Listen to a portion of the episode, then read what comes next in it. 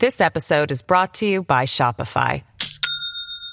Do you have a point of sale system you can trust, or is it a real POS? You need Shopify for retail. From accepting payments to managing inventory, Shopify POS has everything you need to sell in person. Go to shopify.com slash system, all lowercase, to take your retail business to the next level today. That's shopify.com slash system. Does Monday at the office feel like a storm? Not with Microsoft Copilot. That feeling when Copilot gets everyone up to speed instantly? It's sunny again. When Copilot simplifies complex data so your teams can act, that sun's shining on a beach. And when Copilot uncovers hidden insights, you're on that beach with your people and you find buried treasure. That's Microsoft Copilot. Learn more at Microsoft.com/slash AI for all. ゆっくりの、怖い話。愛媛の怖い話集。2チャンネル、地域ごとの怖い話シリーズ、愛媛編、みかんのお化けは出てくるのでしょうかどうぞご覧ください。道後温泉のホテル。知り合いの女性から聞いた話、道後温泉の奥手にある大道後温泉、もともと幽霊が出るホテルがあることで超有名なんだけれど、警官の500罰号室に彼女ともう一人、泊まることになったそのもう一人っていう女性が、霊感があるそうで、到着時からやたらとビビりまくっていたらしい。怖いから私と一緒に寝て、ってことで二人一緒の部屋になったそう。だったらホテルを変えたらいいじゃないって話なんだけど、二人ともツアー会社のスタッフとして行ったので仕方がなかったんだと。それに、ビビる様子の二人に、フロント係はこう一括したそうだ。事実無根のことで騒ぐと、名誉毀損で訴えますよ。さて、その晩知り合いの方の女性のベッドに異変が起きた。ガタガタガタガタ、最初は地震かと思ったそうだ。激しい揺れに目が覚めた。見ると、自分の横たわるベッドの周りを10人ほどの人が囲んでいる、青いうつろな顔をした男、ボサボサ頭の女性、カット目を見開いた女性、続いて彼らは、彼女の肩や肢を掴み、力任せに引っ張った、痛い痛い痛い、やめてー。あとわずかでベッドから引きずり下ろされるところだった。気づくと、頭と足の位置が180度入れ替わっていたそうだ。一緒にいた女性が先ほどの様子を気にかけて声をかけた。彼女も起きていたのだが、あまりの異常さに恐ろしくて動けなかったらしい。ね、ねえ、一体何があったの？私のベッドの周りを10人ほどの青い顔した人たちが取り囲んで、やめてー。実際に見たことのある人は数知れないに関わらず、事実無根、と言い張る営業サイド、閉館をせず営業し続けるのは根性と言える。事実、デルと噂の 3F のフロアには一般の客室に関わらず、理念室、のプレートがかけられている。近くに斎場があり、例の通り道になっているという噂や、もともと病院だった建物を取り壊さず改装して使っているとの話も聞く。温泉地にまで幽霊ホテルというのはあるようです。うちの近所にも一軒くらいあったらいいなと思いますね。知りきれ馬。流れをぶった切る感じではありますが、投下させていただきます。これは大学生の頃、年末に帰省した時の体験談です。私の地元はそこそこの田舎で、駅付近こそビルが多く立ち並んでおりますが、少し離れると田畑が多く広がっています。私の実家も田畑に周りを囲まれる、といった形です。その日の夕方、確か夕飯よりは前だったと思います。私は某通販サイトで頼んだ品物の代金支払いのため、コンビニに行っていました。代金の支払いだけだとちょっと迷惑かなと思い、缶コーヒーもついでに買って外へ出ました。猫舌なものでゆっくりコーヒーを飲みながら、手持ち無沙汰な感じで周りを見ていました。新しい家がいくつか建っているものの、田畑が多く昔と景色はそう変わりません。と、稲刈りも済んでおり、稲の付け根の部分しか残っていない谷、人影、が見えました。犬の散歩かかかしだろうかとしっかり見直してみると、どうも違うようでした。その時の私にはそれが何なのか判別がつきませんでしたが、それは、馬、だったのでしょう。判別がつかなかった、というのは遠目にはわからなかったということではありません。顔の作りが大体わかる程度の距離でしたから、それで、なぜ判別がつかなかったかというと馬としての原型をとどめていなかったのです。下半身というべきか、後半身というべきか、とにかく銅の後そば半分が消滅したような形だったのです。そして顔は、目玉あたりから何か黒い液体のようなものが垂れているような感じでした。階段こそよく読みますが生まれてこの方心霊現象の類に遭遇したことのない私はそれが何なのか全くわからず、コスプレか何かだとしても気味が悪いと思いつつ、飲みかけのコーヒーをゴミ箱に入れて急いで自転車で A まで帰りました。途中、何度か振り返りましたが追いかけてくるようなことはありませんでした。夕食時になり、母親に対し地元の怪談話について聞いてみました。もしかしたら心霊系の話かも、と期待や興味が恐怖より大きかったのだと思います。例の馬については母親に心配させたくないという思いからか、話しませんでした。母の知っている話で関係のありそうな話はありませんでした。自丸のあったマンションで霊が出る。山の方にある〇〇会社の社宅は以前病院だったのでやばい。近くに行くと無性に首を吊りたくなる気、という感じのラインナップで、これはこれで興味を惹かれますが、実際行くと怖そうなので行きたくはないです。今思い返せば母親はしないとはいえ今の家に嫁いできた身、地元の話はあまり詳しくなかったのかもしれません。それから夜までは特に何もありませんでした。奇妙な体験で妙なものだとは思いつつも、もう一度同じ場所まで確かめに行く勇気もなく、いつも通り2階の自室でゲームをしたりネットサーフィンをしていました。すると実家で飼っている犬が、クーン、クーン、と鳴き始めました。野良猫か野良犬でも来たのかと思っていると、鳴き声に別の音が混じります。ドン、デン、ドン、と、和太鼓の音です。おかしい、と私は思いました。私の地元ではみこしと太鼓を使った祭りがあり、祭りの前や期間中は街のあちこちで太鼓の音を耳にします。しかし、祭りの開催時期は秋なのです。それに祭りの期間内でなければ直前の時期の練習も近所迷惑なので夜までやりません。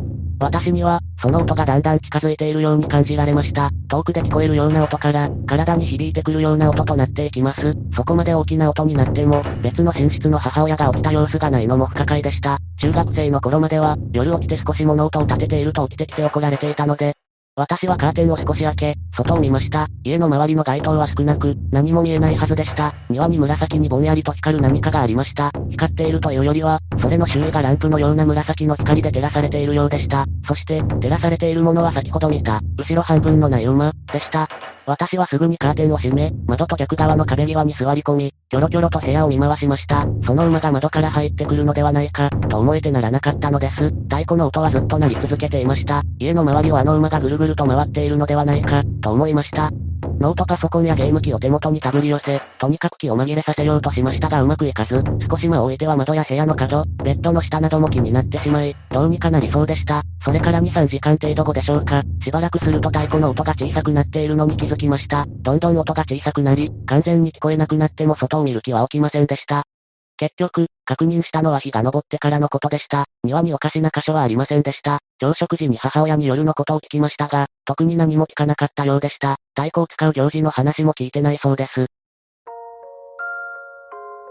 実家の近所には神社がありました。こういうものを相談するのは神社なのか寺なのかよくわかりませんでしたが、調べてみると、お祓いは神社でするようなのでとりあえずこの件をダメ元で相談してみることにしました。社務所を訪ね、神主さんに事情を説明すると、不思議そうな様子でした。神主さん曰く、その馬のことは知っているが、あなたに目をつけた上に家までついてくるのはおかしい、とのことだった。しかし体験したことは事実なので、どうにかならないかと聞くと、それなら、ひとまずお祓いしておきましょうか、あっさりとそう言われてびっくりしました。少し時間がかかるが問題ありませんかと言われて、大丈夫だと答えると、神社の賽銭箱の奥にある椅子のたくさん置いてある場所まで案内されました。初詣の際によくその場所でぬさを振っている神主さんを見かけた覚えがありました。調べてみると、厄年の厄払いをする場所のようです。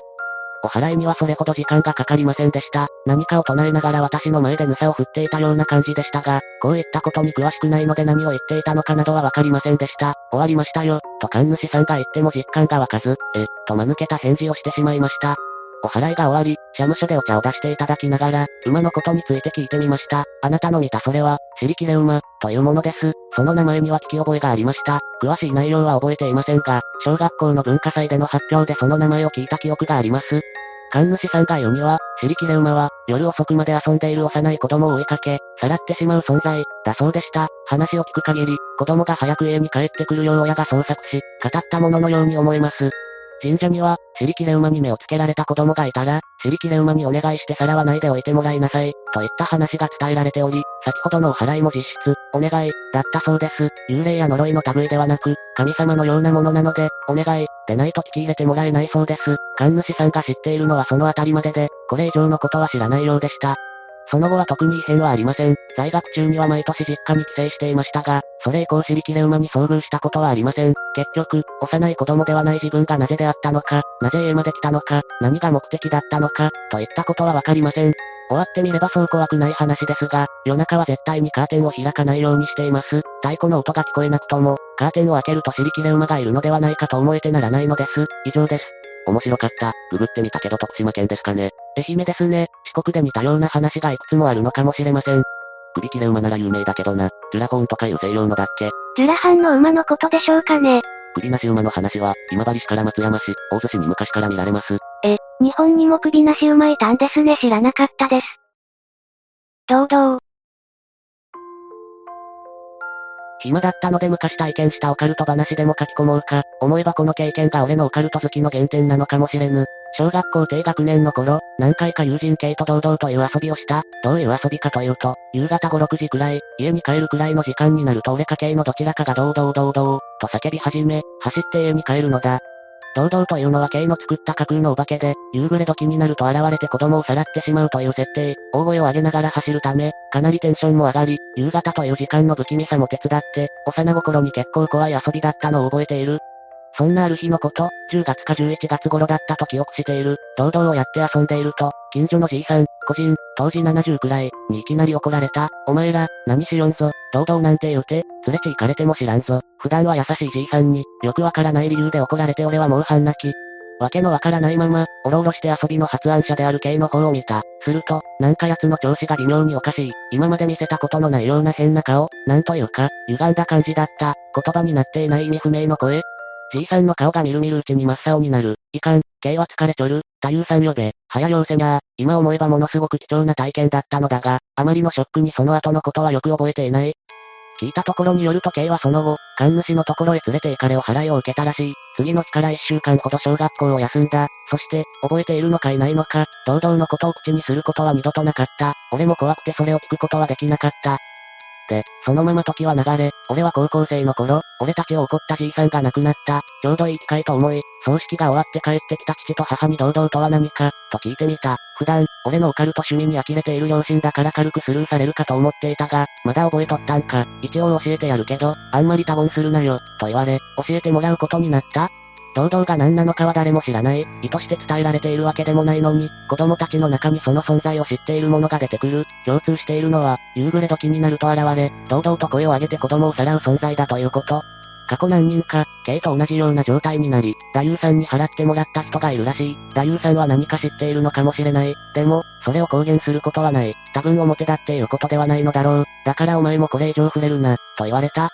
やたら真剣な顔で説得する父の迫力に負け、つい、わかった、と言ってしまった。あれから詳しくは調べていない。つうかなんか微妙に怖くて調べられなかった。東方愛媛の山奥出身なんだが誰かに多様な話を聞いたことある人いる。堂々といえば、ポケモン、いやなんでもないです。頭取を、空気読めないのは私だけじゃなかったですね。チェインとの関係は、それはウドだろ、堂々だっつってんだろボケ。愛媛の山奥っていう場所は結構伝承系の話としては使われるよな。蛇模様の鱗の話とか、大池の防海とか、あの滝とか、石槌さんのあの話やバスの会とか、愛媛ってなんかあるのか程よい田舎だから物語を作りやすいんじゃないですかね。こういう話結構好きです。楽しく読ませていただきました。しかし堂々を知っている人は現れませんでした。幽霊ビジネスホテル。愛媛県に一つしかない空港から自宅へ戻ろうと思ってたのだが、台風の襲来で欠航になってしまった。こんな時に、空港にほど近いビジネスホテルが偶然取れた。外観、内部ともにおかしなところはなく、フロントの親父も普通だったのだが、なぜか鍵と一緒にたくさんのエロビデオを無料で貸してくれた。気になる言葉とともに、眠れないだろうから、ビデオでも見てなよ。シャワーの後、親父の声に甘えてエッチな世界にほくそ笑んでいたのだが、仕事で疲れてた俺はいつの間にかうとうと、その時、けたたましい非常ベルの音で目が覚めた。何事かと思って、ドアを開けるとそこは静かな廊下。放置機の誤作動かと思って、部屋に戻って続きを干渉していると再度非常ベルが、そしてドヤドヤと大勢の声が聞こえてきた。今度ははっきり目が覚めている状態だったから、これは火事だな、まずいぞと思って部屋を飛び出し非常階段へ。で、階段を降りながら気がついた。誰もいない、声もしない、非常ベルの音もしない。その夜は、1階ロビーで一晩を明かしたよ。ほぼほぼ確定で遭遇できるような場所なのでしょうかね。お遍路で迷う。俺は九州出身なんだが、大学は四国へ進学した。以下はゼミの先輩から聞いた話だ。四国といえば88カ所霊場巡りが有名だが、昔は大変だったお遍路も今では道が整備され道路も各所にあり地域住民も協力して初心者でも観光気分で行けるようになった。ただ中には下手すると山で迷いかねない部分もあって、特に高知県の西側から愛媛県にかけては難所がまだいくつか残っている。先輩は愛媛県出身で、実家の近くにもあぜ道をぐねぐねと通った後小高い山を回り込んで向かわなきゃならない霊場がある。あぜ道から山のふもとに出たところで道が二手に分かれていて、霊場にはそこを左へ進まなくちゃならないんだが、時々右へ行っちゃう人が出るらしい。もちろん道しるべが立っているんだけど、それでもなぜか間違う人がいると、ちなみに右の道は徐々に上り坂になっていていくつかの分岐を経て最終的には山の頂上に通じているのだがさすがにそこまで行っちゃう人は少なくて大半は戻るのだそう。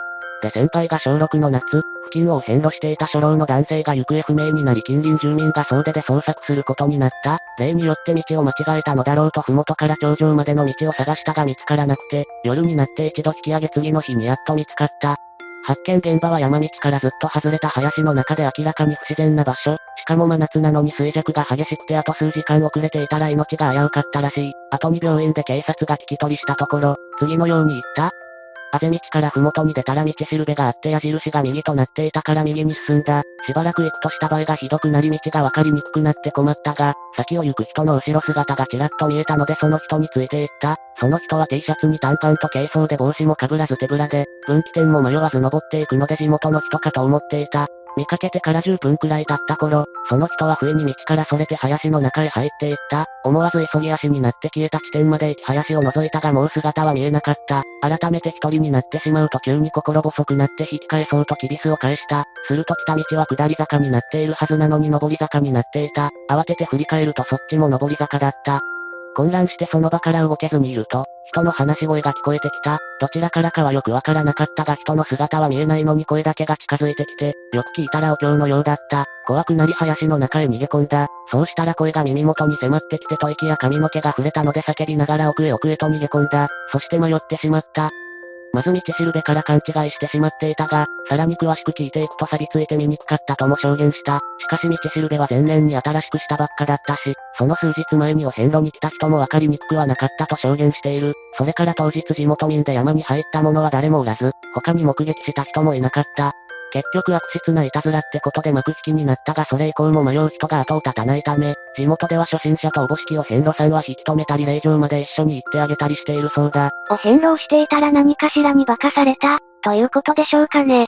四国では蛇口からポンジュースやうどんの茹で汁が出てきます。恐ろしい国です。ここ最近、愛媛発の全国ニュースは異常じゃね。この時期、愛媛では何が起こっていたのでしょうかいかがでしたか地域別の怖い話第2弾。徳島に続いて愛媛です。なぜ四国を連続で続けたのかは特に意味はありません。作り終わった今連続で四国だったことに気づきました。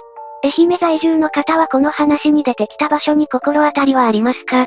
知っていたらぜひ教えてくださいね。ぜひ感想をお聞かせください。ご視聴くださりありがとうございました。また見てね。